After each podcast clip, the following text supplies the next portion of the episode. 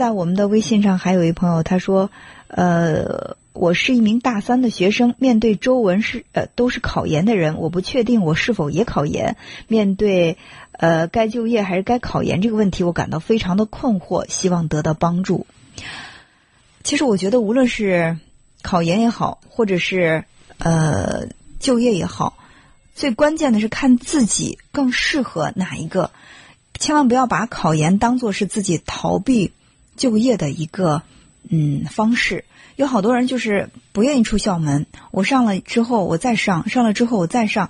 嗯，到底是真正想做学问呢，还是想生活在呃学校这个相对嗯压力小一些的环境当中？所以你也应该仔细的去分析一下，你为什么不想去工作？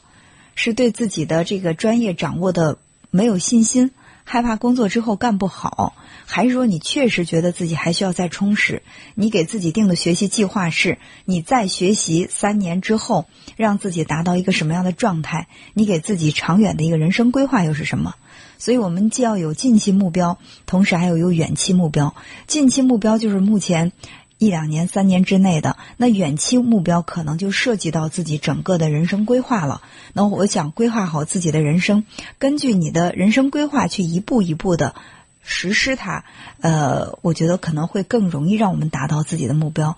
在求学还是求职这个问题上，我认为尊重自己，不去盲从。